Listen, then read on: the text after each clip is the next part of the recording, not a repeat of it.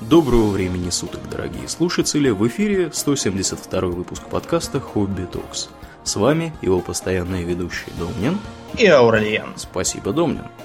Итак, вот тем вымышленных, фантазийно-фантастических и малореальных, но не менее интересных при этом, э, тем не менее интересных, мы переходим к темам более приближенным к народу.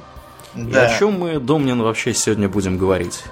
Мы, ввиду того, что надвигаются, наверное, самые важные выборы на планете, и просто зашкаливает уже количество публикаций э, во всех СМИ про демократию. Я да. вот на той неделе читал, что какой-то там очередной полоумный Э, призывал усилить э, оборону от диктаторов, которые борются с демократией. Я не очень понял, про каких именно диктаторов угу. говорится, так сказать, и с какой демократией они борются. Но, тем не менее, мы тут послушали апокалиптические речи и решили, что пока демократию совсем не истребили, надо скорее записать что-нибудь такое вот про, про республику, свободу и все остальное. Так да. что мы начинаем диалогию выпусков.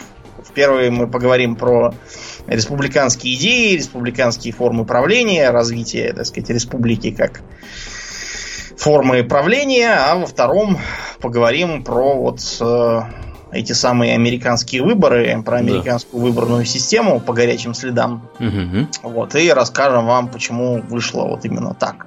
Как оно вышло. Как оно вышло, да. Это очень легко, когда, когда что-то уже случилось, ты такой садишься и говоришь, вот, а вот поэтому-то я и говорил, что так выйдет всегда, и все начинаешь рассказывать. Слушай, ну давай это, давай, раз уж мы э, на этой теме, ты кто думаешь выиграет?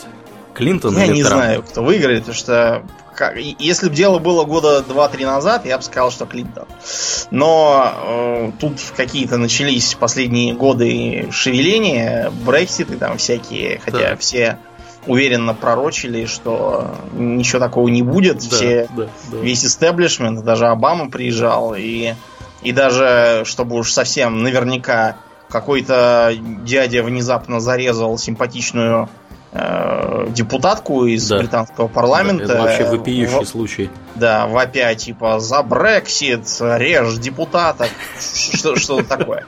Но э, население отказалось поверить такие странные совпадения, вот получился Брексит. Теперь э, я бы сказал, что тут дело даже не в том, кто победит, а в том, как попробуют использовать инструменты управления, если победит кто-то не тот. Да, да. Мы, да, упомянем отдельно про инструменты ближе к концу. Но вообще, что такое вот э, республика? Что это за слово такое? Э, это общее дело в переводе да, с латинского. По, Рес по латыни, и публика. Да. Общее дело, дело. Дело публики, в общем-то. Такое, да. А что такое демократия тогда? А что такое? Власть народа? власть народа, да. И э, вот ты в первую цивилизацию уже не играл, а там, например, отдельно изучалась республика, это был отдельный государственный строй. И отдельно демократия. Это был более продвинутый, что интересно, строй. Он потом. Да. Э, к, к как бы реальности возвращаясь, вообще республика это форма правления, а демократия это политический режим. Да. Есть, есть некоторая разница при да. всем при этом. Может, например, быть э, довольно демократический режим, но при этом не республика, а монархия. То есть про Британию там, или скандинавские страны. Да. А может быть республика, в которой никакой демократии нет. И, честно говоря, большую часть времени оно так и было. Да. В Северной Корее, например. Ну, тоже она, по-моему, республика, нет? Да, да. Ну, сейчас это другой вопрос, просто потому что и, и выборы тоже во многих странах есть. Это мы, мы в конце, так сказать, логически подойдем. Угу. Вообще, э, республикой называют коллективное какое-то выборное управление государством с избираемыми должностными лицами, э, а также с более или менее широким голосованием. Да, при этом важным моментом является то, что вот эти должностные лица, которые избираются, они избираются на определенный срок. Да. И чаще всего они не могут избираться там более нескольких раз подряд. Ну, это, это уже такой более, более поздний, так да, сказать. Да, да, э, да. Хотя были прецеденты и другого. Вообще, республика очень старая вещь, и как любая старая вещь, она видоизменялась. Мгм. Значит, я думаю, на- начнем мы издалека. Вот у нас есть э, родовая община Да. Да, каких-нибудь первобытных людей. Родовая община, как правило, никакой демократии не подразумевала, а в ней был патриархат там или матриархат, смотря там что. То есть она была достаточно маленькой, чтобы правил там либо дедушка, либо бабушка, либо кто-то в этом духе. да. Самый уважаемый член, так сказать, этого общества. Да, и поскольку все остальные были его потомками, они признавали его или ее авторитет. Да. Но с переходом к скорее племенной общине, в которой родов было несколько, вот этот авторитет стал уходить. Приходилось договариваться. А когда народу стало совсем много, то вот э, появилось такое общее собрание, которое также могло заменяться на совет старейшин, когда главы родов там совещаются и коллегиально Мгм. что такое придумывают. Из этого и появилась, наверное, такая пер- первые такие зачатки прото-республиканского правления. А, Вот наше племя растет, доросло уже до довольно большой деревни, и все решает общее собрание. Проблема в том, что э, на общее собрание по каждому вопросу собираться накладно становится. Во-первых, очень много народу. Э, пока там все выскажутся, уже, глядишь, два дня прошло. Да. Во-вторых, всех собрать надо еще. Да, а там кто, кто-то ушел на дальние лесные делянки, там, где у него борти, кто-то ушел вверх по реке рыбу ловить, кто-то еще там куда-то отправился. Короче, дожидаться, пока все будут на месте, а дела-то идут. Мгм. Кроме того, с ростом э, поселения э, растет и перечень всяких дел, которые надо бы решать. Получается, что так каждый день э, нужно совещаться и принимать решения, а работа когда? Хлеб сам себя не уберет, и коровы сами себя не доят. Так что логичным решением было избрать некий набор магистратов, должностных лиц, которые будут э, всякие не очень важные вопросы текущие решать на постоянной основе. Мгм. Чтобы эти граждане, решая вопросы, не померли с голоду, им э, как-то решается вопрос с обеспечением. Там. Могли, к примеру, э, назначать им какое-нибудь содержание. Либо коллективно со всех сбирался такой вот продуктовый налог на них, либо они по- попеременно столовались у кого-то из соседей, чтобы никого не объесть Мгм. день у одних живет, день у других. Вот так постепенно и появилась идея выборных должностных лиц. Наверное. Я там не был, не видал, но, наверное, как-то так. Да, считается, что так. Считается, да, что так. А по особо важным делам, типа там вопросов войны и мира, или, допустим, на перекочевке куда-нибудь, тогда, да, действительно собирается редкое народное собрание. Э, По похожей логике, наверное, были устроены э, древнегреческие полисы в те периоды, когда там было вот это вот самоуправление. Мы, когда говорим про какой-нибудь там э, Афины, у нас там сразу щелкает в голове демократия, там Да, да. собрание. При этом для греческих полисов было э, совершенно не обязательно характерно именно демократическое правление. Там могло быть, например, э, царство с наследственной монархией, как, допустим, вот в Македонии было. Мгм. Это могла быть тирания. Тирания означает не что там всех терроризировали, это сейчас в негативном таком ключе. А тиран это просто был э, единовластный правитель, который никого ни о чем не спрашивал, а делал, как считал нужным, опираясь на вооруженную силу. Часто там наемников. Вот про Дамоклов меч, помнишь? Да, да, да. Что- Пайку. Когда друг э, диктатора такого вот, вер- вернее, тирана, диктатор это по этническим меркам совершенно другое. А Друг тирана стал ему докучать э, бесконечными вздохами этим, ах, как тебе хорошо жить, приятно так. Живешь там во дворце, там ходишь в дорогих одеждах, там ешь, пьешь. Мгм. Как сыр в масле надо. катаешься. Да, в общем, ему тогда тиран говорит, да, господи, давай поменяемся на денек, если уж тебе так допекает тебя это. И, в общем, велел облачить его и вообще обращаться как с собой, а потом этот друг поглядел так, чисто случайно, в потолок, и видишь, что над ним на тоненькой веревочке подвешен меч. Вот, это таким образом тиран ему показал, что он постоянно вот в опасности, всего должен опасаться и остерегаться.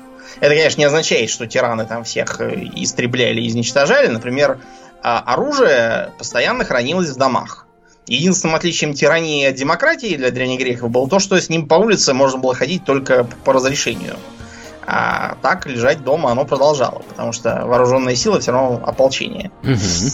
Бывало и так, что в городе управляла аристократия из числа старых владительных родов. Потому что э, деятельность полиса, она все-таки проистекала из сельского хозяйства на территориях, специально для этого предназначенных, Хорея, по-моему, называлась, э, которая была вокруг города. Там у всех были наделы разного вида, и стояла такая вот, по-нашему, это дача, у них там как-то по-своему называлось, такой маленький домик. Угу. Вот, и они занимались сельским хозяйством. Но не сами.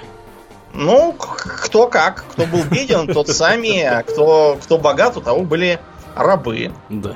Всякие. Так что э, античная демократия это обязательно демократия рабовладельческая. При этом э, сказать, чтобы там какой-то был особый пиетет перед демократией, и все единодушно соглашались, что демократия это вещь очень нужная, и к ней надо стремиться, нельзя. К примеру, э, Аристотель, э, он сочинил трактат, по которому вывел шесть форм правления. Из них три, так сказать, истинные, а три ложные. Благородные такие. Да. И не очень вот благородные. Среди истинных была, например, аристократия, то есть власть достойнейших. А ее ложной формой он называл олигархию, то есть власть немногих. Монархия тоже, он считал ее за благородную такую форму правления, а тиранию ее темной, так сказать, стороной. И, наконец, а, полития. Это когда власть большинства, обладающего имуществом в общих интересах. А вот темной стороной политики он называл что? Как раз демократию. Демократию внезапно, да. И говорил, что демократия это власть большинства, не обладающего имуществом, а потому действующего, в, так сказать, в, раз, в разнонаправленные стороны. А, Платон, который мы его упоминали в рассказе про утопии и антиутопии, он сочинил свое государство как раз под впечатлением от чего? От того, что афинская демократия э, приговорила к смерти гражданина Сократа. Гражданина Сократа приговорили к смерти по объявлению, по обвинению в том, что он не почитает э, афинских богов, а вводит каких-то своих и при этом развращает умы юношества. Никаких богов он, разумеется, не вводил. Это было абсолютно нелепое обвинение, просто так придуманное на ходу. А за что на самом деле Сократа казнили? На него обозлились сограждане из-за того, что он э, в ходе военного похода, в котором участвовал одного из, Э, спас своего командира. А этот командир потом э, стал э, тираном и некоторое время тиранствовал. Вот из-за того, что вот он его спас, а мог бы не спасать, и тогда бы ничего этого не было, хотя откуда ему было знать, что там будет. Вот из-за этого Сократа приговорили к смерти и, и казнили путем отравления. Так что Платон сказал, что это все плохо, что Демос этот, он подвержен всяким сиюминутным истерикам, Сегодня им надо одно, завтра другое, решения принимают непоследовательные. Всякие там великие мужи, типа того же Салона и прочих, они в итоге получали от своих же э, благодарных э, избирателей на орехи. Вот, в общем, одни неприятности, как он да. считал. И оттуда же пошло слово демагог, кстати говоря. Да, потому что демагог означает буквально ведущий э, народ, ведущий демос. А вел э, он демос с помощью всяких э, красивых речей, чистого популизма, угу. э, потакания низменным страстям толпы, да. э, всяким там э, силлогизмом, э, софизмом. Между прочим... Э, Стены Рим... обещал строить людей, выгонять, которые да, выглядят не так, как ты. да. Да, в общем. Вот, призывал там... Как... Короче, в общем, обычное управление толпой. Да.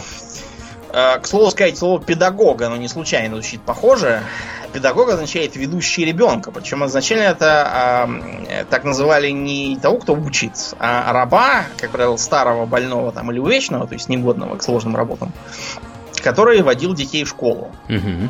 Из-за этого у нас в Советской России поначалу слово педагог было объявлено вредным, а вместо этого учителей стали называть шкрабами, школьными работниками. Почти как крабами.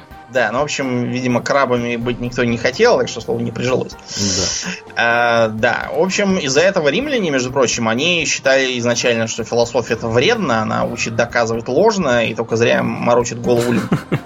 Довольно долго, да, они так считали. Ну, мы сказали, что там было рабство, но это же было не единственное отличие от современных представлений о республиканском строе и демократическом режиме. Мгм. Кто мог голосовать на вот этих общих собраниях? Мужчины определенного возраста, я так полагаю, и, Да. наверное, преимуществе. Преимущество, да. Часто был э, в разные периоды в разных местах имущественный ценз, так называемый разный.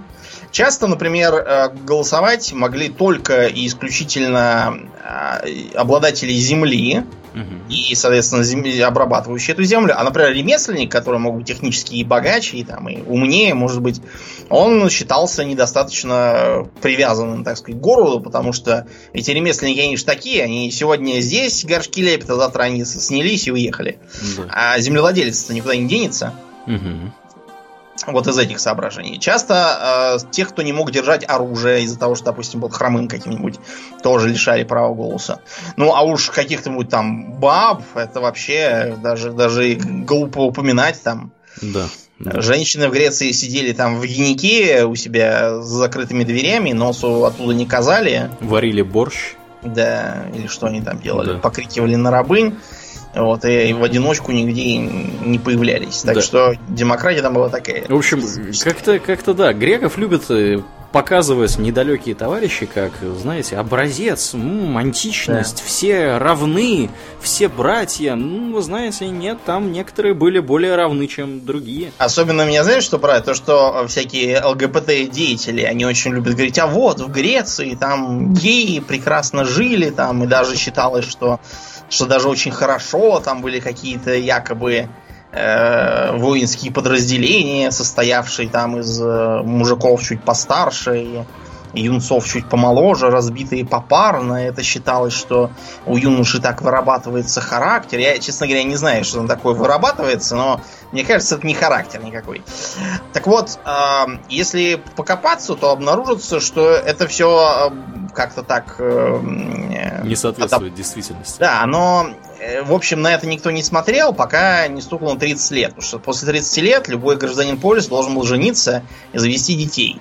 Это было не то чтобы там обычай, а чуть ли там не закон. Да, в, И некоторых, те, кто- в некоторых полисах, не будем показывать на Спарту, это было священной обязанностью. Да. И те, кто продолжал после 30 лет, э, так сказать, э, эм, э, фиванской лю- любовью интересоваться, те подвергались гонениям и в общем, я бы на месте ЛГБТшников держался подальше от греков и не призывал их в свидетели. Да. Вот. А, интересно, кстати, ты вот упомянул Спарту. В Мгм. Спарте вообще была какая-то странная э, система управления. Там, с одной стороны, были цари. И именно цари, то есть их было два сразу. Да. И при этом э, они занимались только тем, что выполняли роль военачальников. Мгм. А еще было общее собрание, которое чем дальше, тем меньше всего решало. Была Герусия, то есть собрание старейшин. И были эфоры, вот которые показаны в кино как какие-то мутанты, Да, да, да, да. непонятные, они, откуда они взялись, я вот, честно говоря, не, не могу понять. Они, мне кажется, всех э, уродов они в детстве скидывали со скалы, и таким мутантам в эфоры пролезть просто физически не было никакой Такое- возможности. Такое ощущение, что они варились э, несколько лет в серной кислоте, эти эфоры Да. из кино. Потом их оттуда вынимали Да. и говорили, да, теперь годится. М- может, общем- может позаседать. Да, это получалась такая олигархия, по сути. Да, да. Вот. Э, И приблизительно в такой форме республиканские порядки перешли на Рим, где они были развиты и превратились в формальную такую структуру. Поскольку э, после изгнания последних их царей э, в Риме правил кто? Во-первых, это был Сенат, само вот эта вот аббревиатура SPQR, означающая Сенат и народ римский, Мгм. почтенные квириты, так сказать, на форуме, вот они коллективно правили. Поначалу в Сенат допускались только там всякие патриции, а плебеи, прибившиеся позже и не входящие в аристократию, туда не входили.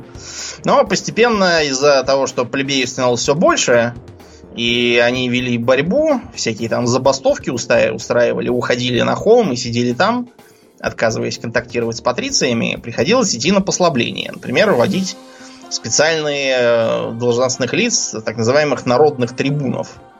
Трибун сидел на заседании так скромненько у дверей, но если он считал, что принимаемое решение ущемляет плебеев, вставал, поднимал руку и говорил «запрещаю», что по латыни звучит как Вето. Вето. Да. Да. Вот это вот вето оттуда и пошло. А, Появились так называемые кониции, то есть э, представительские такие э, э, органы власти, которые по-разному там комплектовались. Что интересно, депутатов в Риме отправляли не вот как у нас сейчас избирают депутатов, да, они Мгм. вкладывают деньги, а в депутаты выбирали по жребию. То есть ты, может, и не хотел быть депутатом, а тебя отправляют, что ты вытянул Да, это как в Штатах, в Штатах присяжных так выбирают. присяжных, да. Вот, Мгм. похоже. А, вот. И э, таким вот образом оно работало, работало, пока не наступил кризис республики, появились всякие там Цезари, Марии, Суллы и прочее, Мгм. которые, пользуясь своей славой полководцев, а также богатством в некоторых случаях, фактически захватывали диктаторскую власть, поскольку в Риме действительно была должность диктатора, то есть временного, чрезвычайного э, чиновника, который управлял абсолютно всем. А В римских э, всяких э, баснях про благословенные времена предков у них тоже считалось, что раньше все было лучше. Конечно.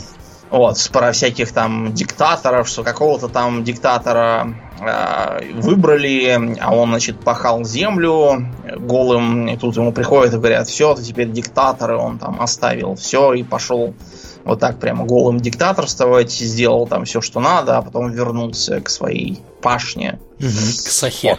Да, стоит ли говорить, что реально к, моменту конца республики диктаторы э, возвращались из похода, военной силой заставляли Сенат признать себя диктатором, и так вот до естественной или не очень естественной смерти и диктаторствовали. Чаще всего не очень естественный. Да, и была введена империя. Что интересно здесь? э, империя продолжала считаться республикой. Э, монархию, потому что римляне не котировали, они помнили все, все эти проблемы с Тарквинием Гордым. Да, уже Это- выгнали уже одного, да? Да, поэтому формально считалось, что она как бы республика и есть. Единственное, что а, у нее теперь есть принцепс, то есть буквально председатель сената. А еще этот принцепс, он э, был заодно верховным полководцем, что, собственно, и означает слово император. Просто потому, что Рим постоянно с кем-то бился, имя, извините, титул императора постоянно был на слуху, а более мирный э, был как-то вот задвинут. Мгм. Ну, примерно как вот многие, кто играл в более старые э, игры серии Hearts of Iron, они могли с удивлением узнать, что э, главой советского государства вот, вот предвоенный и военный период был кто? Ты, ты его сотни раз видел у себя на родине, проходя мимо. Калинин, так Калинин был. Конечно, да, Да. Михаил Калинин.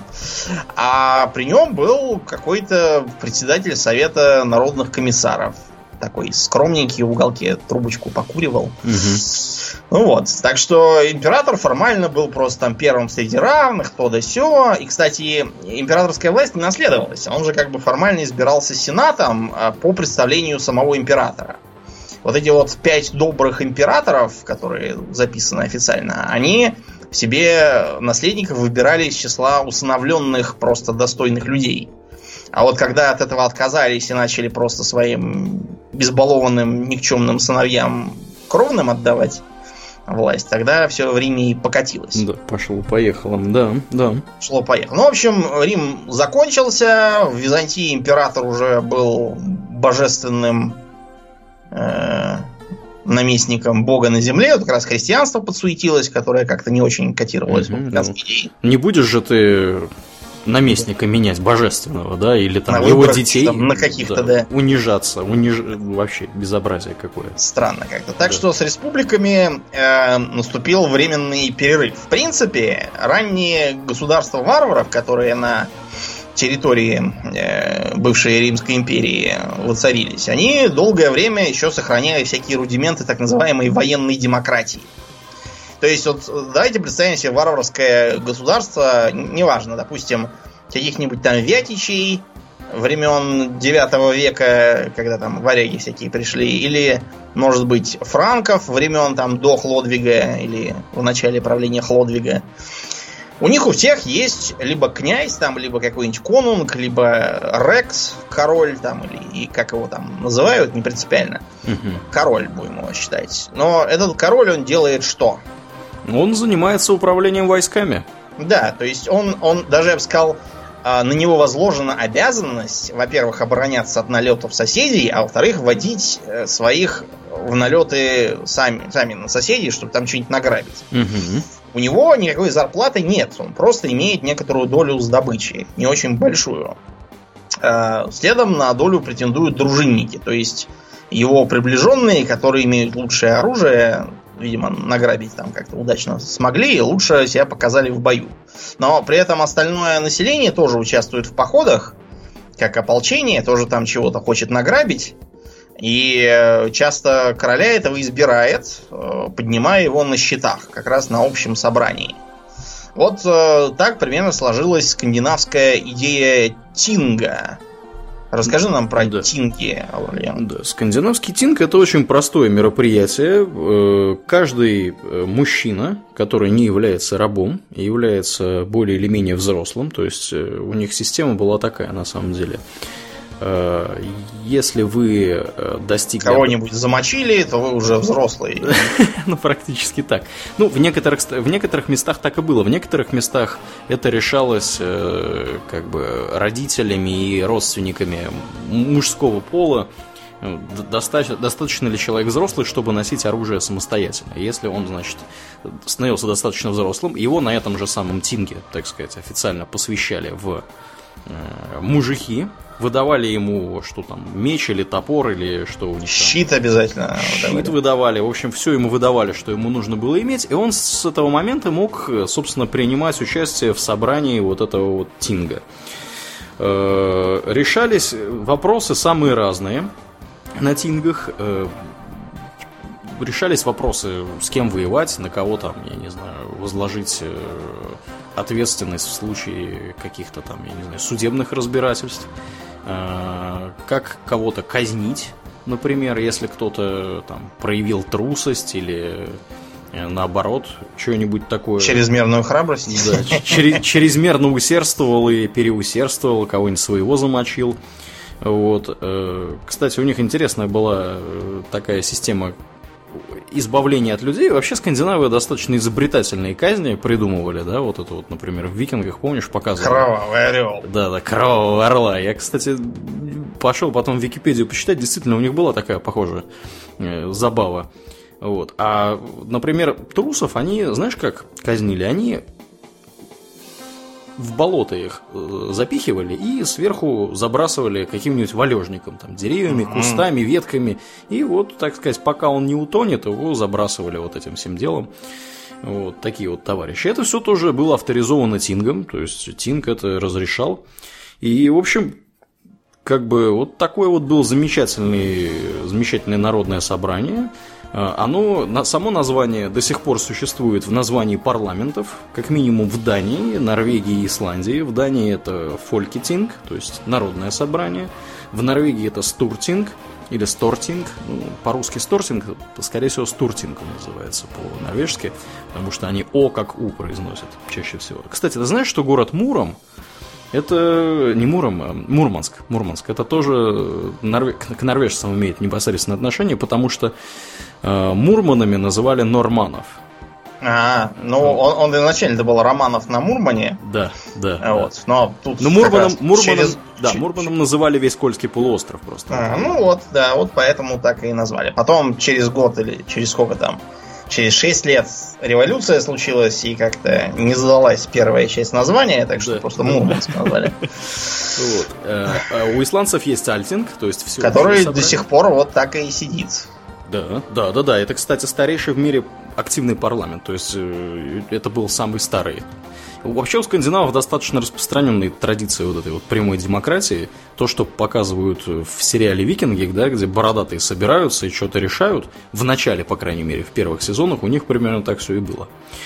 Вот. А у, э, скажем так, у шведов э, это Риксдаг, но Даг это то же самое, что и Таг немецкий, например, э, Рей- Рейхстаг, Рейхстаг, да? Рейхстаг. Да, Вот это Рейхстаг. тоже то же самое. Рейх это Рик по-шведски, то есть это, э, скажем так, собрание страны. Можно это условно пере- перевести.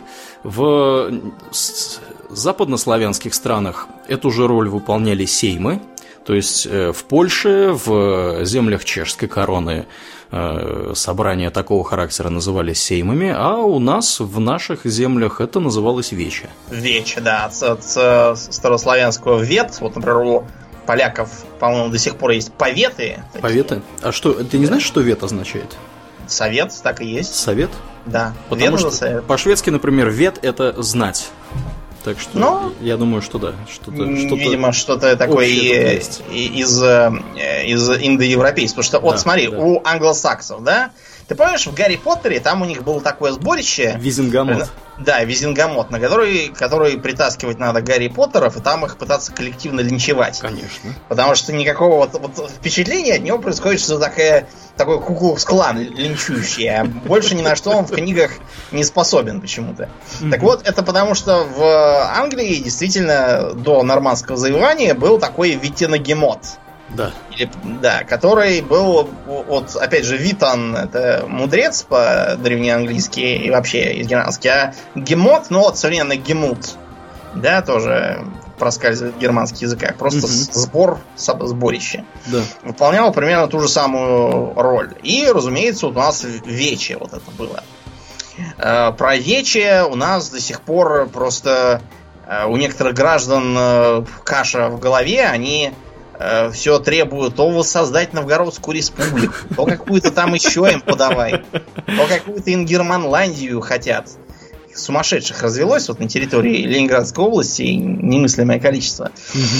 Значит, Вече, да, принципиально от всех этих тингов не, отлич... не отличалось. То есть это просто такое общее собрание, на котором э, в разные времена разное решалось, э, и где-то э, Вече как-то начало отходить в сторону со временем, с усилением княжеской власти, а вот в некоторых э, местах, как, как известно в Новгороде и в Пскове, Мгм. Вече было вполне официальным э, институтом, из которого, в общем, про- проистекала власть. Да, да. Значит, э, давай про Новгородскую республику как пример поговорим. В Новгородской республике, вот во- вообще, разумеется, он никакой республикой сам себя не называл, он называл себя как господин Великий Новгород. Да. Почему именно господин? Потому что власть имеет сам город в лице своих жителей, веча и назначаемых вечем должностных лиц. Это важно, потому что э, не какое-нибудь там московское княжество, да? Да, Или да, да. князь, Это вот именно сам город как, э, как э, суверен. Мгм. Кроме Вот. того, мо- можно было называться новгородской землей, Да. например, то есть как бы в самом названии даже вот этого территориального государственного образования не было слова княжество по той причине, что там никакого князя не было в принципе. А вот почему в принципе? Князь был, но он не, не правителем был, а, кем да, он да, был?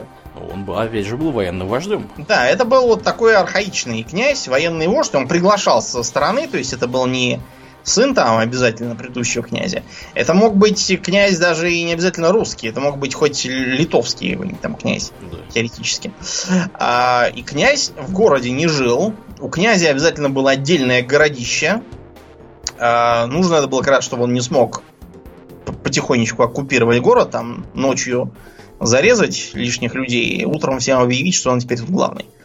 Вот, они призывались и должны были, во-первых, заниматься обороной, а во-вторых, на них возлагалась э, такая должность судьи, поскольку он человек со стороны, он как бы мог судить с позиции э, беспристрастного участника. Угу. Но вот исполнительная власть была в руках э, так называемого Совета Господ. Значит, Совет Господ избирался э, частью на вече, а частью, э, так сказать, в, э, на выборах более низкого уровня. Туда, во-первых, включались так называемые соцкие и кончанские старосты. Кончанские старосты так называются не потому, что они сродни Кончите Вурст, вот, а потому что они представляли собой э, административные округа, концы города. Вот. А, ниже них были Улицы, по-моему. Да, уличанские тоже там Да, были да, отдельные. да. Вот это было просто такие, такое административно-территориальное деление. А, помимо них были избранные навечия Тысяцкий, это э, руководитель городского ополчения, Посадник, то есть буквально означает как бы городской, потому что само слово посад обозначает город, стоящий вокруг крепости, Мгм. по-русски. В Москве, например, был посад вокруг Кремля. Посадские это буквально горожане, то, что потом стали называть мещанами. Вот посадник это был такой премьер-министр своеобразный. Э, Сначала он избирался на вече, а вот потом его этот самый совет господ стал самостоятельно избирать. Э, Это уже было в конце истории э, Новгородской республики. Ну и плюс был архиепископ. Он же владыка. Да, он же владыка, он, кстати, свой полк тоже выставлял время от времени свои деньги от своих владений. Так и назывался владычный полк. Мгм. Помимо церковных и религиозных дел, на архиепископа возлагалась э, функция пробирной палаты. То есть он должен был следить за мерами весов, эталонами всякими. Вот, вроде как сейчас в Париже всякие эталоны лежат метра Метра, килограмма. да, килограмм. Вот он должен смотреть, чтобы на базаре никого там не обвешивали. Еще ему, как лицу духовному и теоретически абсолютно бескорыстному и, и безупречному морально, выдавалась на хранение государственная казна. Мгм. Видимо, считалось, что Архиепископ не приворовывает. да, посадника немедленно разворует, и на этом все закончится. При этом, когда срок э, службы у посадника там и Тысяцкого заканчивался, они не просто отправлялись гулять куда-то, они как вот в Римской республике, где консул по- покомандовал, а потом становился проконсулом, занимал там другую позицию, но тоже во власти. Вот старый посадник и старый Тысяцкий это тоже были отдельные э, отдельные лица. должности, да, и тоже участвовали в Совете Господ. Не знаю уж, почему именно так. Ну, что в принципе логично, потому что они, во-первых, имели опыт э, Да, работы наверное. своей и могли какие-то советы давать действующему Посадскому и Тысяцкому. Вот. И вообще, я думаю, что к их мнению имело смысл прислушиваться, потому что если они там проводили, условно говоря, какую-то политику, да, вот мы начинаем строить ров вот здесь. Логично было бы, а они, они же меняются каждый год-два, эти люди. Да. А этот проект, скажем, занимает там три года. То есть логично было бы этот проект продолжить, а не бросать его посреди, так сказать. Да. Разрыли пол рва и, и все, и на этом все закончилось. Так что я думаю, что это, это на самом деле очень, очень хороший, правильный ход включать этих людей в руководство, руководство города. Да. Да, значит, Вече не очень было похоже на современные демократические выборы, поскольку э, Совет Господ, а также э, вообще неформальные объединения именитых людей, э, они заранее предлагали всякие решения, которые выставляли на Вече. Дальше старались их протолкнуть. Голосование, разумеется, шло не путем проставления галочек в бюллетенях, Мгм. их опускание в урну, а в основном путем воплей. Кто гро- громче вопит, там, ура, дало и да здравствует, те, значит, э, за. Кто вопит что-то другое, те против. Если э, воплей было примерно поровну, дальше начинали просто друг друга месить, там, палками, кулаками. Мордобитие начиналось. Да, вот кто, кто кого там и, и забьет, и скинет волхов, те, стало быть... э, И молодцы. Да, те, те, те носители э, народного волеизъявления. Да, легитимные, так сказать, да, голосователи. Ну, в общем, э, закончилась вся эта демократия постепенно, потому что э, московское княжество стало постепенно Новгород давить. э, Вот по разным поводам. Поначалу от того, что Новгород не очень хотел участвовать в борьбе с Золотой Ордой. Ну, потому что Новгород далеко, ему эта Золотая Орда, он ее в глазах не видал, эту Орду. Да. Она для него нечто далекое. Вот. Постепенно стали всякие урезать им вольности. Например, э, принудили их ставить архиепископа на Москве. У нас вот как раз в Москве началась автокефалия, свой митрополит. Все это потом переросло в патриархию. Вот, значит, э, архиепископа стали из Москвы назначать. Потом вообще отобрали у них вечевой колокол и утащили в Москву. Да. Полный конец наступил, когда Иван Грозный Новгород вообще весь распатронил. Руководство перебил, а вечевому колоколу, который они там повесили, опять вырвал язык, чтобы уж неповадно было. Надо было поддерживать тверичан Новгород. Да. Ты думаешь, тверичане бы в итоге не то же самое сделали? Мне На кажется, самом деле они бы сделали ровно то же самое. Да, эффект был бы ровно такой же. Потому что, всего. когда есть княжеская власть, никакое вече князю не нужно. Да, совершенно. Помине, да. Но э, вот у нас эти республики, они просто соседствовали с э, э, центростремительными тенденциями, которые слабо учитывали все эти вечевые пережитки. А вот, например, на юге Франции, в Италии, на, на, на севере Италии, что интересно, на юге Италии с республиками как-то не срослось, там все были какие-то королевства и герцогства.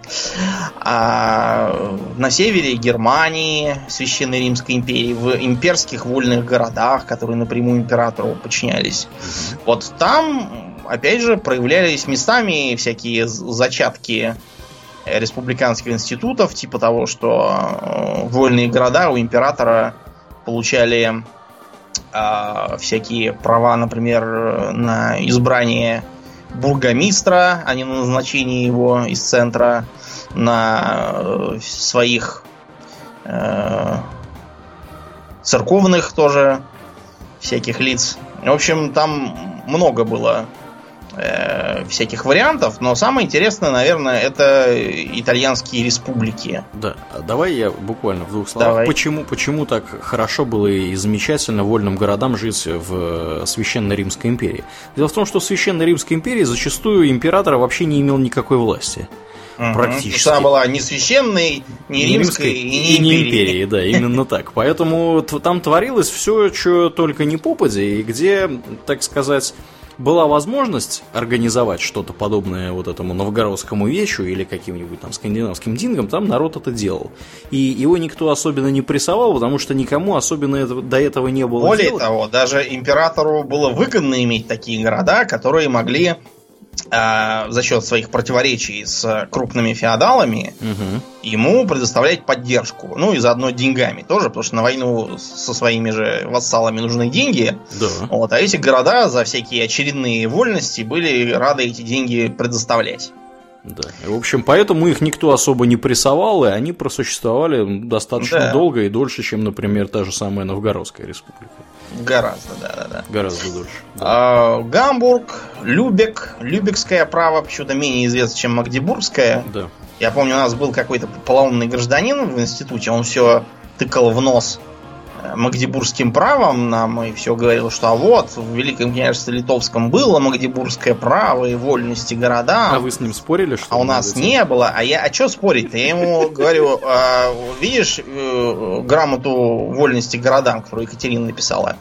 Перечисли мне 10 отличий между ней и магдебургским правом. Он этого сделать не сумел, потому что сюрприз Екатерина просто взяла и списала все из этого магдебургского права. Ну да, лет на 150 позже. Ну и что?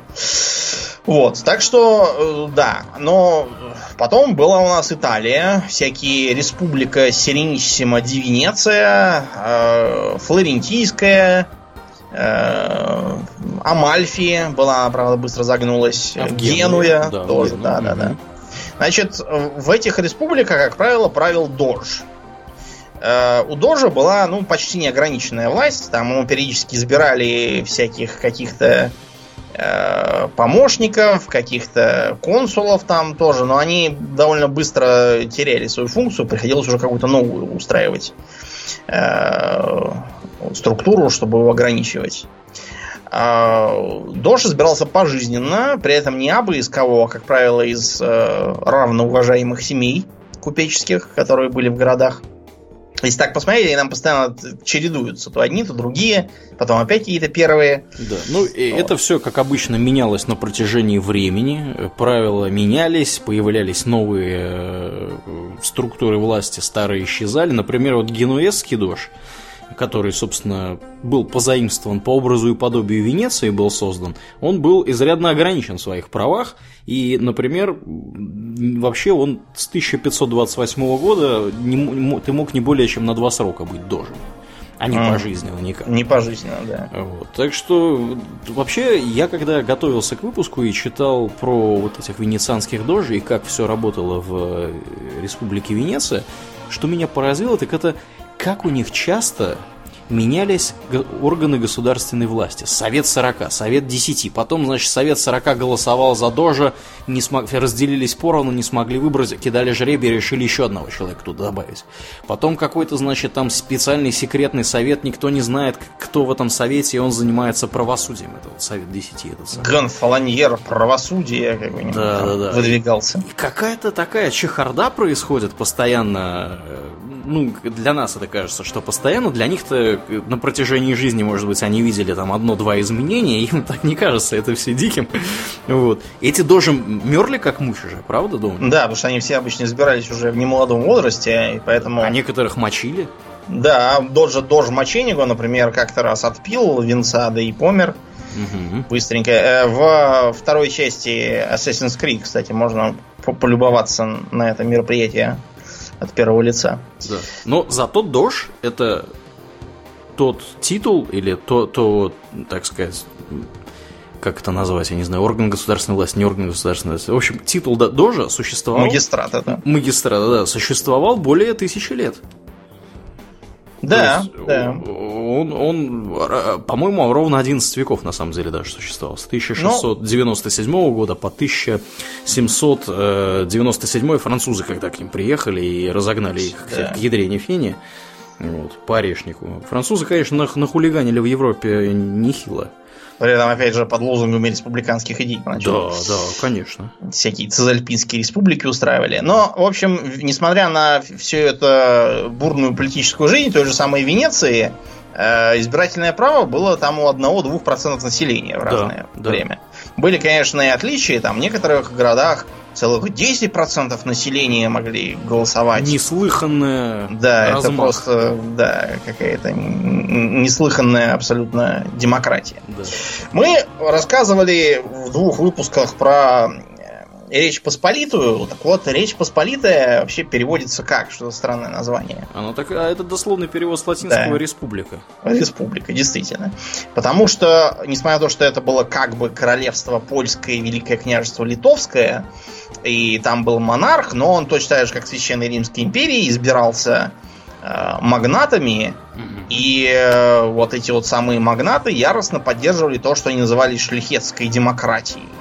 Значит, э, вы избирали сеймики, такие местные советы, а из них посылались делегаты на сеймы. Угу. Вот. При этом, если король что-то там не то с точки зрения магнатов делал, тут же начинался рокаш, то есть э, узаконенный мятеж. Вот, и вот избирался какой-нибудь другой король, и они начинали друг за другом гоняться и пытаться прибить конкурента. Э, мы уже рассказали, что ничем хорошим это не кончилось, потому что вся, все политические процессы в государстве не могут выглядеть как э, пан Зебжидовский поднял всю загоновую шляхту и принялся рубиться на сеймиках с э, паном Коцубинским, и кто там кого перерубил, те, стало быть, и победили. Да. Вот. Кончилось все тем, что Польшу попилили на три куска, и вся республика там... Три приема. Но, э, несмотря на то, что формально с республиками в средние века было плохо, кое-какие институты республиканско-демократические, они так как-то из-под тяжка росли, росли в одной островной стране, да и выросли. Эм, Ричард Длинное Сердце был такой король Да. в Англии. Замечательный с точки зрения англичан король был. Такой весь благородный, рыцарственный, э, рослый, силач. э, Да.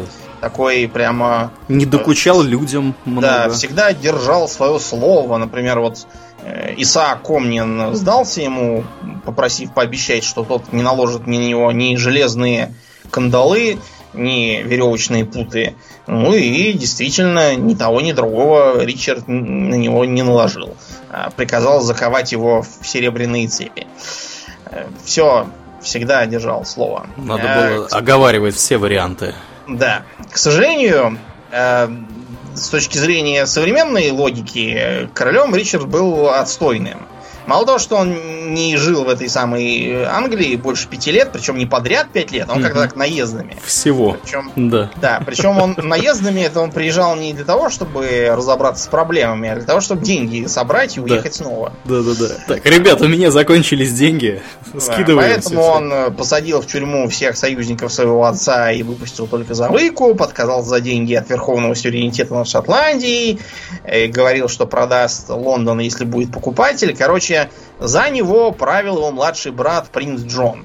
Вот поскольку пока Ричард там занимался благородными подвигами, а Джон выколачивал на это деньги, э, Джон считается за очень плохого монарха, который все делал неправильно. Да. Просто что он все время был на виду и на хозяйстве. А, Такого мнения придерживались и бароны, которые, когда Джон стал королем Иоанном, э, были им недовольны и учинили собственный мятеж. В принципе, было, наверное, из-за чего, потому что если почитать сообщения хронистов, то э, этот самый Иоанн Безземельный э, грозился отрезать носы папским нунциям, э, драл жены дочерей знати, э, и даже говорят, что приказал выбивать по одному зубу каждый день какому-то брестольскому еврею, пока тот не скажет, где у него там его богатства спрятаны. Кончилось все это тем, что из э, Джона кое-как выколотили Великую Хартию Вольностей, в которой было для нас с вами два интересных пункта. Первый, то, что э, король обязался ни на кого не налагать опалы, не сажать в тюрьму, не казнить, не судить, э, кроме как по суду равных ему. Равный по-английски до сих пор peer или pair, если брать фра- французское такое произношение. А во-вторых, он пообещал не налагать новые налоги без, опять же, со- соизволения Совета. И так началась история британского парламентаризма. Э, Начали действительно собираться всякие советы, они по- по-разному назывались в разные годы. Например, когда Симон де Монфор Генриха III, наследника Иоанна, погнал с трона, он там какой-то устроил э, ближний совет, а кроме того еще парламент большой, куда стал зазывать делегатов не только от феодалов, еще и от церкви и от городов, а также от э, просто рыцарей. Правда, тогда было трудно разобрать, кто просто рыцарь, а кто барон, так что посчитать не удается, но от городов там точно были представители, потому что ему надо было как-то на что-то опираться, он все-таки был узурпатор. Когда узурпатора все равно погнали, и воцарился э, король э, опять, э, он не стал отменять все это, чтобы не подрывать свою поддержку. И так вот постепенно оно росло, росло. Король не мог приговаривать новые налоги без разрешения. Постепенно сложилось разделение на палату лордов и палату общин. Мгм.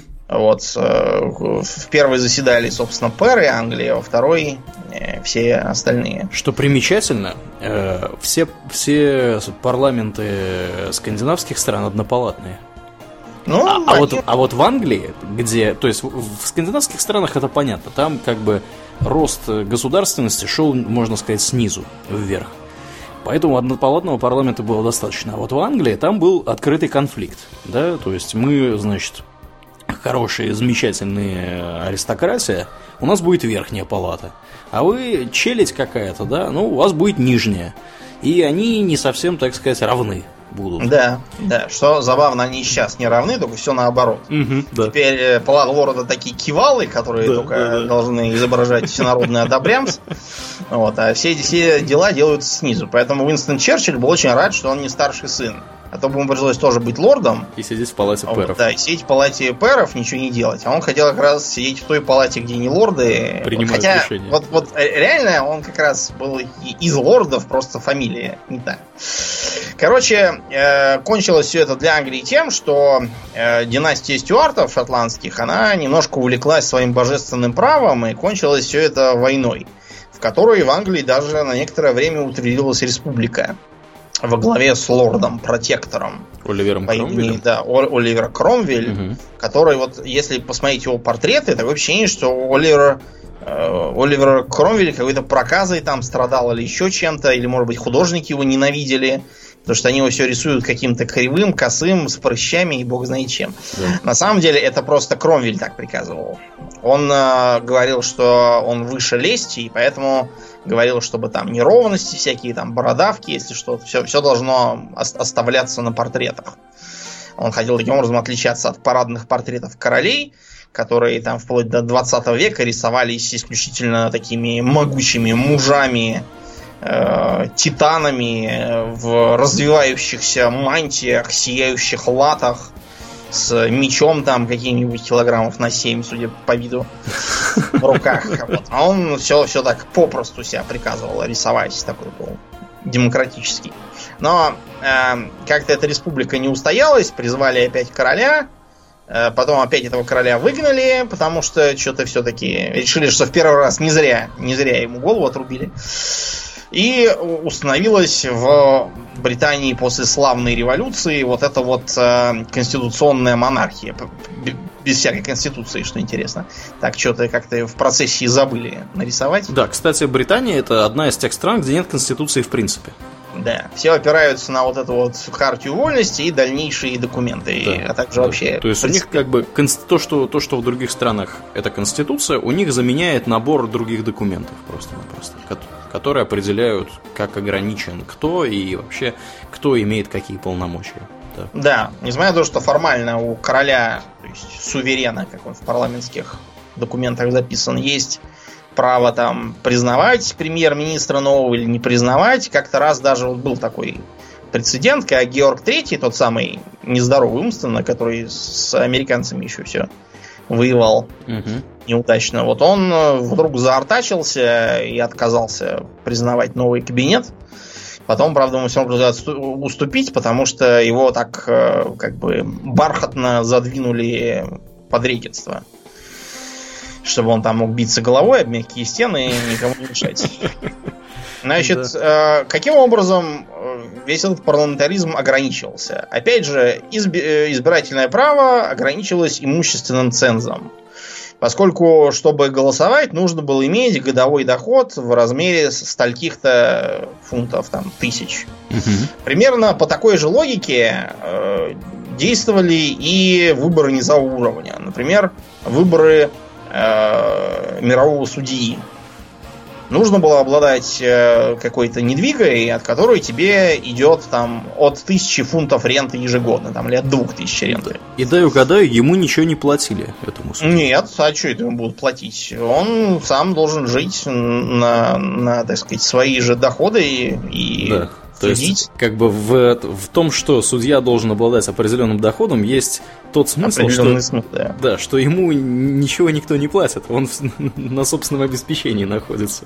Кроме того, многие должности, это правда не только в Британии, это вообще много где, во Франции в том числе было, они просто покупались за деньги. Например, в Официально. армии это да, официально совершенно. То есть не, не как сейчас, неофициально они покупаются, опять же, везде. Да. А вот э, платишь деньги, все, тебе выдается патент, что ты, например, полковник кавалерии, э, ты придумываешь себе название полка какого-нибудь и начинаешь вербовать личный состав э, и по, по приказу командующего куда-то там едешь с ним, можешь претендовать там на какие-то доли, какую-то там зарплату тебе даже назначают, правда, очень маленькую. В основном на собственные доходы и на справедливо награбленные живешь. Это держалось долго.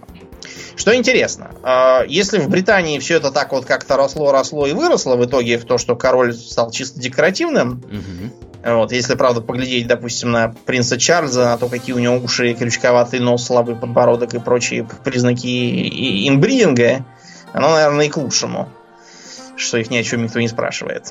А вот во Франции действительно были парламенты, причем много было парламентов, в каждом регионе был парламент, но с парламентаризмом как-то подзатянули вплоть до конца 18 века.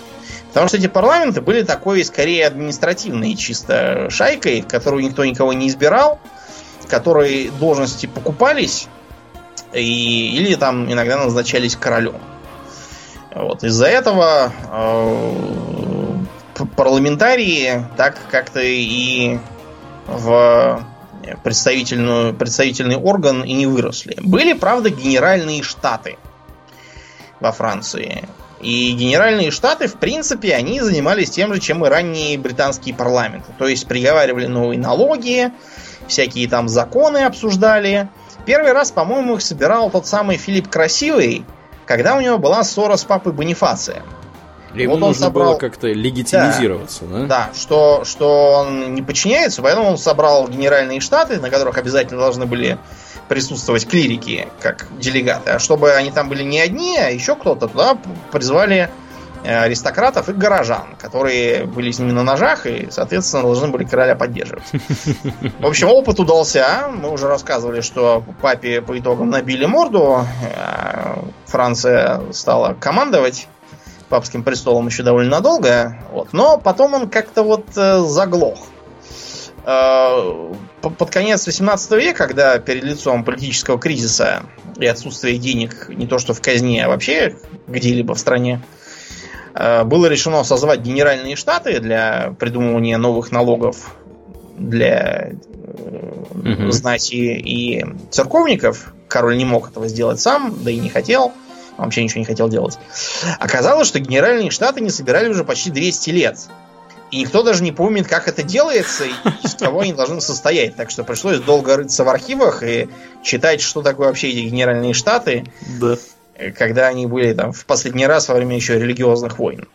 Все мы знаем, чем это кончилось. Всяким национальным собранием, э, который потом много раз переименовывался, всякие конвенты, гильотинами, угу. террором, э, войнами и тем, что власти оказалась сперва директория из каких-то бесцветных личностей, а потом э, некий э, первый консул республики Наполеон Бонапарт. Да, решил спасти демократию. Да, Наполеон Карлович. Значит, э, консул принялся бегать по разным странам со своим войском, всех там громить и устраивать то Цезальпинскую республику, то еще какую-то республику везде устраивал республики, все они, правда, потом посыпались. И так всех достал он этим своих, да. своих мон- монархов-соседей, что они все в итоге объединились как один. Да. И надавали ему по щам и отправили потом на остров Святой Елены сидеть. Да. Сперва его отправили на остров Эльба, да. вот, но оттуда да. он совершил дерзкий побег. Причем побег там практически удался, в том смысле, что он опять вернулся на пост императора, как mm-hmm. он себя называл. Известный исторический анекдот про э, газеты, когда парижская газетина писала, что корсиканское чудовище высадилось на берег, узурпатор и продвигается вперед. Бонапарт взял такой город, Наполеон взял секой город, его императорское величество ожидается сегодня вечером в своем верном Париже. Газете, видимо, не очень хотелось, чтобы я сразу же повесили после этого. Да, или на гильотину отправили. Да. Всю редакцию. Но, да, все-таки он упустил свой момент, так что его дальше отправили на Святую Елену, где он и помер. А в Европе воцарился священный союз, который вообще-то себе поставил задачей давить всякую республику, какая, какая бы она ни была, и поддерживать консерватизм. Да, реакционная такая организация да. была, скажем реакционная. прямо. Да. А тем временем за океаном как раз себя неплохо чувствовала одна республика, которая хотела посрамить тогдашний, э, как-то считалось, незыблемый постулат. Э, все ведущие мыслители соглашались на том, что республика хороша для маленьких государств, а для больших она кончается вот как во Франции. А вот американские 13 колоний решили, что э, гораздо лучше будет э, не подчиняться больше никаким королям, они с одним только что поссорились, Мгм. вот, и учинить вместо этого пост председателя, если по-английски, то президента. Э, Поначалу, кстати, президента должны были именовать ваше какое-то там высочество или что-то в этом духе, но потом решили, что это как-то очень похоже на королевскую власть звучит. Подозрительно. Да, от этого отказались. Так что э, вот э, они доказали, наверное, что республика годится и для большой страны. В ходе 19 века парламентаризм постепенно расширялся и расширялся. Э, Всякие реформы, которые в Британии, например, шли, заняли почти век, вплоть до 28 года, когда была, наверное, поставлена точка в расширении избирательных прав. В 28 году в Британии разрешили голосовать женщинам. Мгм. А ты знаешь, какая первая была страна, где им разрешили голосовать? Новая Зеландия. Новая внезапно. Зеландия? Ух ты. Да. Новой Зеландии чуть ли там не то ли в 900 году, то ли что-то в этом духе. В общем, прямо очень, очень такие были прогрессивные товарищи. Ну, что, в принципе, понятно. Во-первых, они самые дальние от Британии, а во-вторых, их там просто мало. Ну, да, видимо, чтобы хоть кто-то ходил голосовать, Да, да, да, да, еще и женщинам. Да, Не пришли. Сегодня все три мужика не пришли на выборы. Да, кворума нет. Между прочим, в, в Австралии сделали по-другому. В Австралии, по-моему, до сих пор участие в выборах обязательное. Да? То есть ты не можешь Да, нельзя не пойти, и поскольку народу это не нравится, они постоянно придумывают всякие пропагандистские ролики. Вот я совсем недавно смотрел Так. Э, э, ролик, правда, не настоящий, какой-то фашистской партии, там, а фашистская партия Австралии, которая говорит, типа, вот, когда мы придем к власти, мы отменим все эти выборы, не надо будет никуда ходить, ничего голосовать, мы все без вас решим. Да, лютой популярностью пользуются, наверное, Да, чуваки. э- э- это все, все снимается про несуществующие партии специально для того, чтобы попугать население, чтобы оно не вздумало проявлять недовольство. Мгм. А в США после Второй мировой войны только ввели э, избирательное право, а в Швейцарии, по-моему, только в 1977 году. В Швейцарии там все такие консерваторы решили, что Да, да. нам никто не указ, как-то Швейцарские. дождались, да, Как их называют в отечественных СМИ, швейцарские гномы. Швейцарские гномы. Да. Не знаю, я там был, никаких гномов я там не видал, все вполне нормального роста, на мой взгляд. Да, это так, это у них принято. Швейцарские гномы там отказали э, в доступе к персональной информации своих вкладчиков американцам, потом опять... Но это может иметь в виду, что они как бы карликовое государство по сравнению там, с Да, это так у них, да.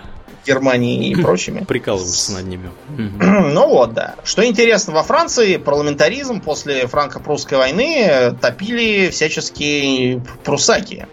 И фактически только их, их силами там вот эту вот буржуазную республику после краха Наполеона III установили. Не потому, что э, в Пруссии были такие поборники свободы и демократии, а потому что они хотели, наоборот, ослабить Францию парламентаризмом. Сами-то у себя они учинили райх вполне себе с, кайзером и всяким таким. Кайзер. Кайзер Вильгельм приходит мне на ум. У меня Ну первая ассоциация со словом Да. кайзер. Вот он, он, он, он и воцарился. Да. А потом настал 20 век, когда многие империи посыпались, э, монархия стремительно стала выходить из моды. Мгм. Что интересно, монархию пытались и в Бразилии иметь, там был целый император даже Педру, Ух ты. и даже в Мексике был мексиканский император, Э, какой-то брат э, австро-венгерского вот этого вот Франца Иосифа, Мгм. он с дуру поехал туда, чтобы там быть э, императором, даже не понимая, что это за страна, и как бы в каком гробу там видали всяких императоров. Так что его там очень быстро взяли и расстреляли. Без за- затей. Да, без затей он только успел домой письмецо написать. За него просили много кто, и э, американцы, и Виктор Гюго писал, и Джузеппе Гарибальди, но его все равно шлепнули. А вообще везде начались всякие республики. В Китае свергли монархию, и президентом сделался фельдмаршал Юань Шикай. Э, В Японии после реформации Мэйдзи появился парламент с премьер-министрами всякими. Э, У нас тоже сделалась республика. Причем у нас практически э, все государственные образования после краха э, Российской империи все были республиками Мгм. поголовно. Мгм. Даже если реально они очень далеки были от всех этих принципов. По- Когда осела пыль от Первой мировой войны и последовавших революций и войн, оказалось, что действительно полный набор республик в Восточной Европе сидит. К сожалению, эм, республиками они назывались скорее по... На бумаге. Да, на бумаге. Потому что мы как-нибудь будем говорить про интербеллум, вот расскажем поподробнее, но эм, если посмотреть, то в Польше там Юзеф Пилсудский сидит со своим режимом санации, э, в Румынии королевство, э, в Венгрии какой-то э, регент, адмирал Хортии. Мгм. Мало того, что он адмирал без моря, так он еще и регент без королевской династии. Чего именно он был регент, так и непонятно, но Венгрия считалась за королевство. Э, В э, этой самой в Италии тоже вроде как монархии и парламент, и там очень быстро пришел Муссолини, всех выгнал, сам себя избрал в парламент и сам себя сделал премьер-министром. И так и сидел до 43 года, пока его не свергли. В общем, э, получилось что? С одной стороны, э, быть не республикой теперь как-то даже, знаете, позорно. Стыдно, да. да, считается, что вы вроде как э, какой-то самодержавец, самодержец, тиран, Мгм. деспот, так что республика у нас является все. Вот у нас есть сейчас Республика Корея, там как Да, раз да. выбежали 100 тысяч человек на улицу, пляшут и требуют, чтобы президент уходил. Оказалось, что э, баба президента редактировала его речи и вроде как разворовывала деньги через два своих фонда. Не может быть. Да, так что теперь выгнать пытаются. А к северу от Республики Корея есть Корейская Народно-Демократическая Республика. Тоже республика. Да, тоже республика, о ней все веселятся и цитируют всякие новости оттуда про то, как Ким Чен Ын сжег своего дядю из огнемета, а тетю расстрелял за съемки в порно и чтение Библии. Видимо, одноврем- одновременные. Вот. Э, Это, разумеется, чепуха, но да, там, конечно, демократии не пахнет. Тем не менее, в Республике Корея сравнительно демократический режим установился довольно недавно, после Мгм. убийства Пак Чхон Хи, который был вообще-то военный диктатор. Да. И до него тоже с демократией было как-то туго, несмотря на то, что всякие президенты и премьеры были, они все, э, скажем так, э, сидели на американских штыках, выборы велись с огромным количеством нарушений, и порядки были, прям скажем, суровые, недалеко ушедшие от Северной Кореи. Есть у нас Китайская Народная Республика, Мгм. что в ней является высшим, так сказать, носителем власти. Политбюро? Не. КПК? Какой политбюро? А Какой- китайский, как- китайский народ? Эм, Всекитайское собрание народных представителей, которое Ага. собирается на съезды и все такое. Значит, э, там не, не думаю, что это какие-то жирные депутаты, которые там все устанавливают зарплаты, ездят на майбахах и все такое. Нет, э, те, кто туда избран депутатами, не получают никакой зарплаты и от своей работы не отрываются. Э, Поскольку они от нее не отрываются, они прибывают туда только вот на съезды.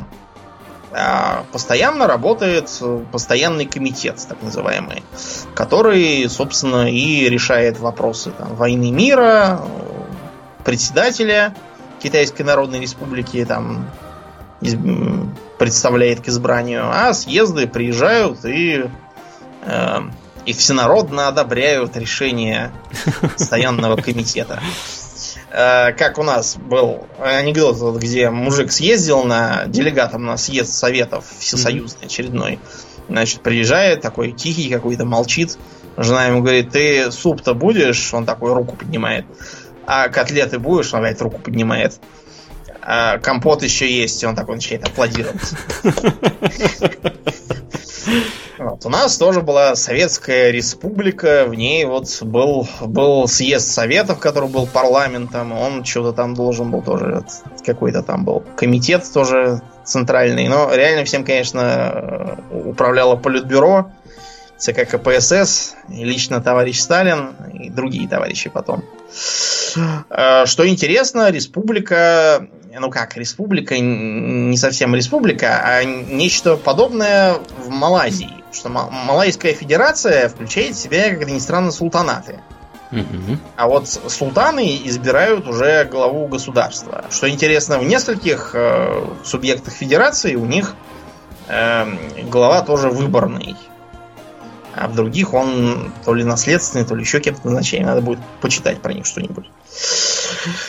Казалось бы, республики восторжествовали. Практически везде такая довольно стандартная демократия.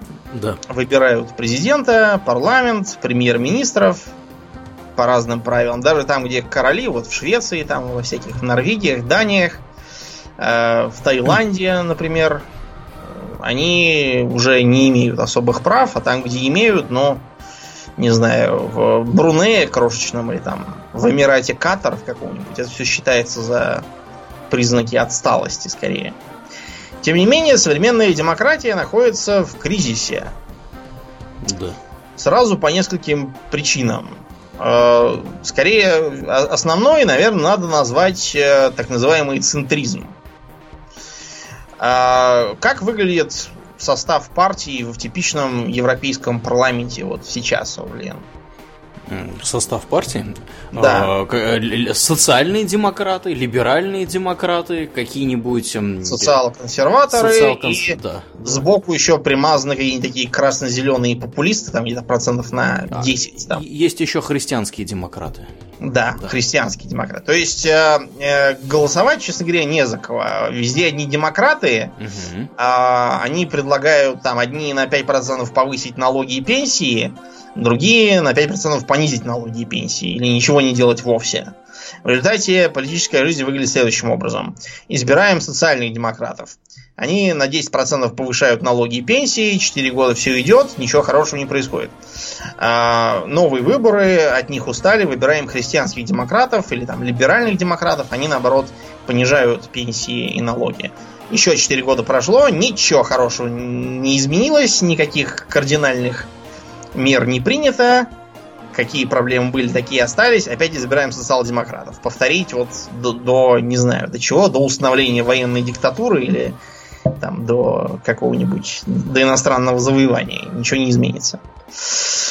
В случае, если появляется какая-нибудь партия, так сказать, не системная, при этом популярная, типа, допустим, каких-нибудь евроскептиков или там националистов каких-нибудь, Марин Ле Пен. Пиратской партии, которая да, в Исландии пар... что-то выиграла тут недавно. Да, ну в Исландии там можно выигрывать, а вот если в стране крупные, то там э, начинаются всякие хитрости. Например, выдвигаются три кандидата. Да.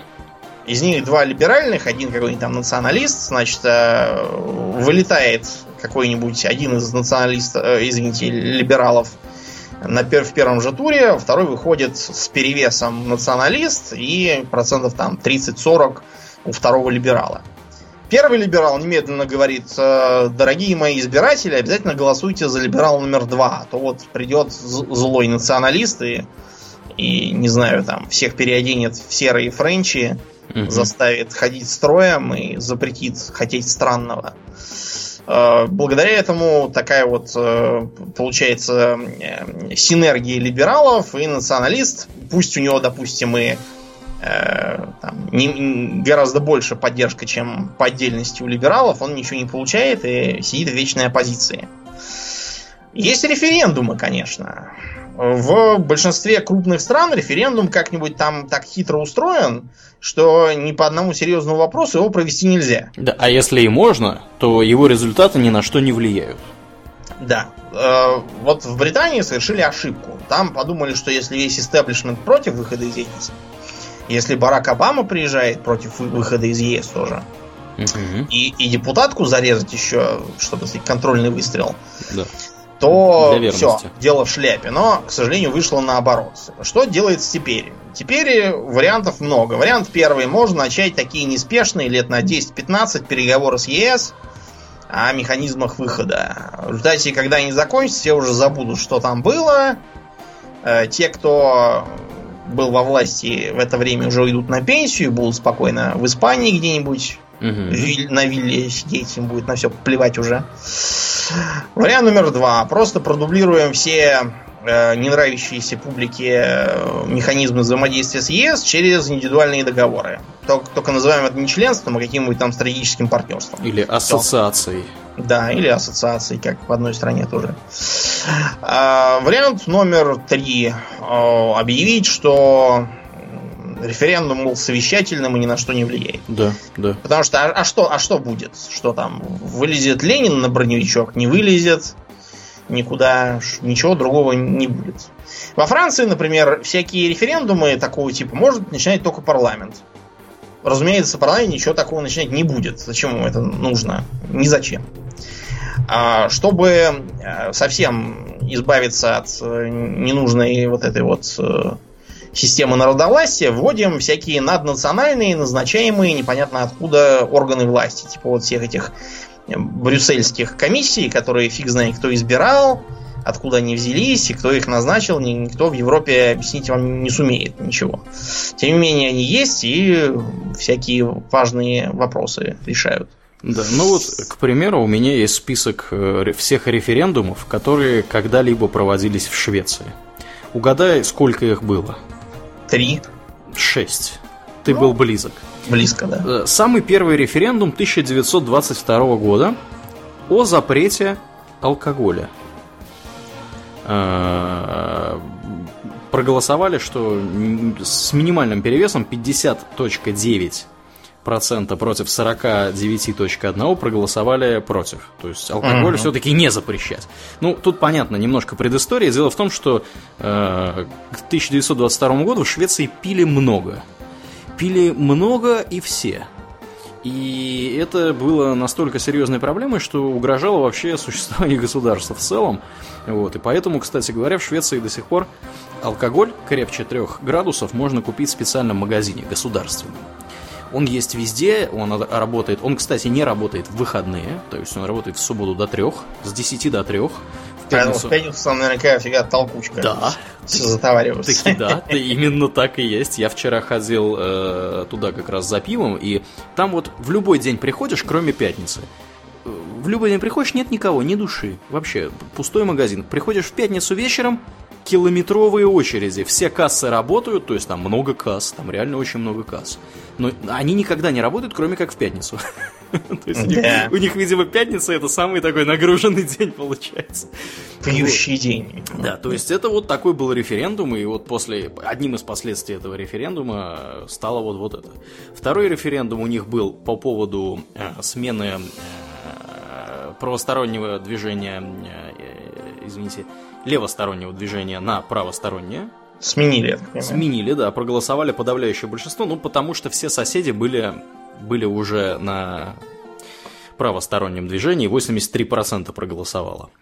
Э, дальше был референдум по поводу пенсионной системы, он скучный. Э, в 80-м, это было в 57 году, в 80-м году был референдум по поводу э, прекращения использования ядерной энергии. И я так понимаю, что проголосовали, э, проголосовали за, потому что сейчас ни одной ядерной электростанции в Швеции... Хотя нет, вообще-то есть одна ядерная электростанция, но она, по-моему, собираются ее закрывать в ближайшем времени. Э, в 1994 году голосовали за присоединение к Европейскому Союзу и победили, опять же, с минимальным перевесом, в два, э, ну, буквально там несколько процентов. И в 2003 году проголосовали за то, чтобы евро стало валютой Швеции. И, опять же, с небольшим перевесом проголосовали против. То есть в Швеции mm. сейчас... До сих пор корона. Да. То есть я вот смотрю на все эти референдумы и на все шесть, и из них реально где-то вот реально разница большая была в, в, в, в да или нет, только в том, который был про левостороннее на правостороннее движение. То есть в остальных случаях практически всегда было 50 на 50. Mm-hmm. У меня такое ощущение, что на самом деле во многих странах примерно так и происходит. А так так и есть, в принципе, да, часто. В общем, если подводить итоги, мы в целом верим в э, представительские республиканские формы правления, а также политические режимы в дальнейшем, в целом. Но мы считаем, что в ближайшие лет, наверное, 50 угу. они претерпят серьезные изменения. Э, часть из них будет связана с развитием информационных технологий, Э, всякие появятся способы напрямую участвовать в голосовании, там не отрываясь от работы, там через какие-нибудь Google очки. которые в будущем будут более полезными, а не такой ерундой, как сейчас. Блокчейн, кстати, для этого, который лежит в основе биткоина, предлагается использовать в числе. Тоже, да, что-то из, такое да, возможно. Од, один из вариантов. Угу. Вероятно, больше будет э, развита низовая демократия. Она же когда... прямая демократия. Да, да, ну то есть на, на местном уровне что-то такое. Угу. А, мы считаем, что важным условием для дальнейшего развития и преодоления вот этих вот кризисов является ответственность э, избранных должностных лиц за последствия своих действий. Потому что э, на данном этапе все часто устраивается как? Какого-то пропихиваем вроде как с приятной физиономией гражданина на пост премьер-министра. Угу. Он там занимается тем, что ездит по всяким э, регионам и конференциям и потея отвечает на вопросы прессы. И это всячески торгует лицом. Да, а в это время продолжается, так сказать, работа истеблишмента, который там что-то крутит по, по своему усмотрению, что-то делает. Когда он через 4 года наделает до того, что безработица среди молодежи вылезет на 30%, тогда премьер-министр подаст в отставку и уедет там куда-нибудь э, на Канары жить. Mm-hmm коррупция при этом по-всякому меняется. Например, знаешь, какая в Японии коррупция у чиновников? Там же у них строго, там, если взятку там принес в чемодане, то ого-го может что быть. В Японии официально, наверное, нет коррупции. Ведь. Да, там в Японии совсем по-другому. Потому что в Японии довольно долго живут.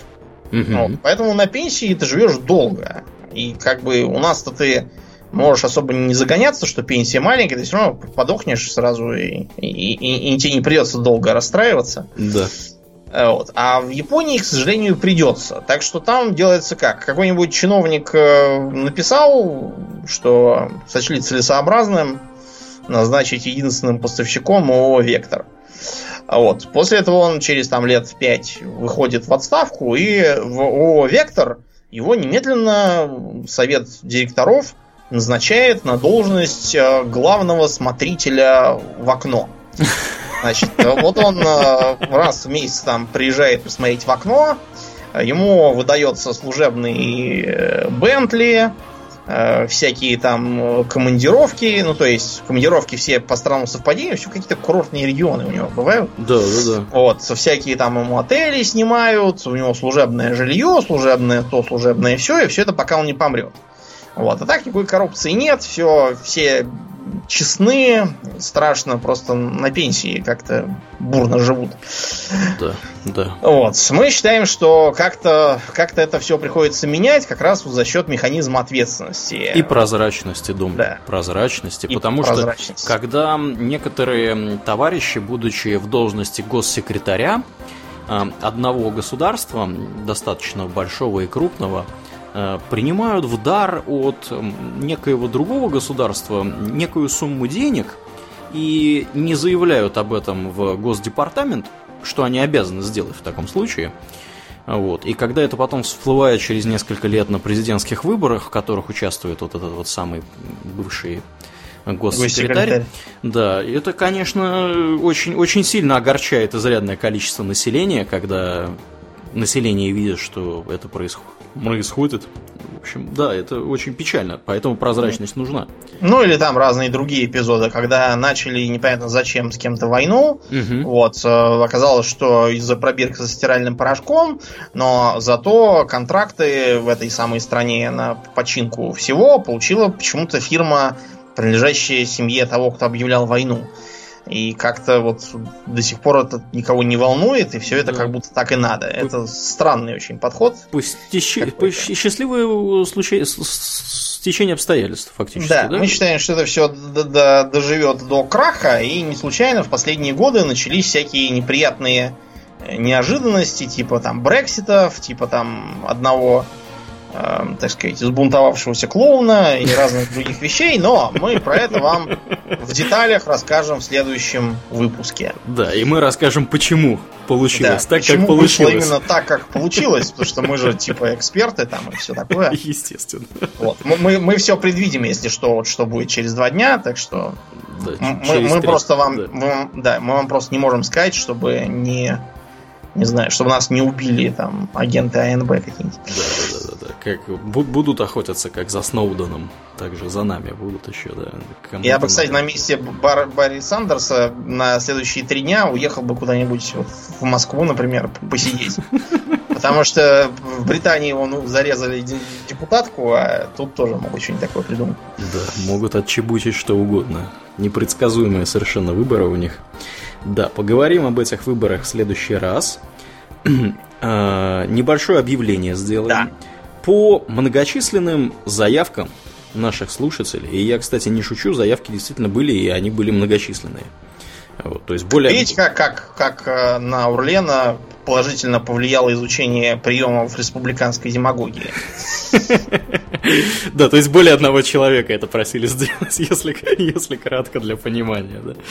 А, мы решили эм, расширять и углублять наше, наше творчество и нашу деятельность, и мы хотим дать возможность людям помочь нам в этом финансово. Поэтому мы решили запустить небольшую, скажем так, пробную программку на Патреоне. Э, Patreon, если кто-то вдруг из вас не в курсе, это нечто вроде Кикстартера, только не единоразовое э, внесение денежек, а как бы подписка. Мы за вот эту подписку, все детали мы расскажем чуть позже, мы, я думаю, что расскажем это примерно где-то в понедельник или во вторник, потому что мы планируем первый, так сказать, кусок контента э, выпустить в рамках Патреона как раз в понедельник или во вторник. Ну вот перед этим моментом мы расскажем все детали, то есть что, что значит, что предлагаем мы, что вы за это получите, э, для чего мы это делаем, все объясним, все расскажем. Ну, в общем, суть этого объявления сводится к тому, что вы просили, мы сделали. Да, да, у нас у нас народовластие в некоторых осторожных формах все-таки присутствует. Хотя, да, да, хотя дем- демократии у нас нет в целом. Тоталитарный режим, да, да. Но... Да, ну иногда, да, иногда проскакивают такие моменты. Вот. Так что следите за анонсами. В самом ближайшем будущем мы расскажем, что и как мы хотим вам предложить. А, и поглядим, что из этого всего выйдет. Может быть, может быть, в идеальном случае это выльется в то, что наших подкастов станет больше, стримов станет больше и вообще всего станет больше. И все это будет выглядеть еще более э, замечательно и хорошо, и волосы всех нас будут мягкими и шелковистыми. Хотя Домнина, ни у меня осталось волос не так уж и много. Да уж. Скажем прямо. Да, ну, будем на сегодня закругляться. Я напоминаю, что вы слушали 172 выпуск подкаста «Хобби Токс», а с вами были его постоянные ведущие Домнин и Аурельян. Спасибо, Домнин. Всего хорошего, друзья. Пока.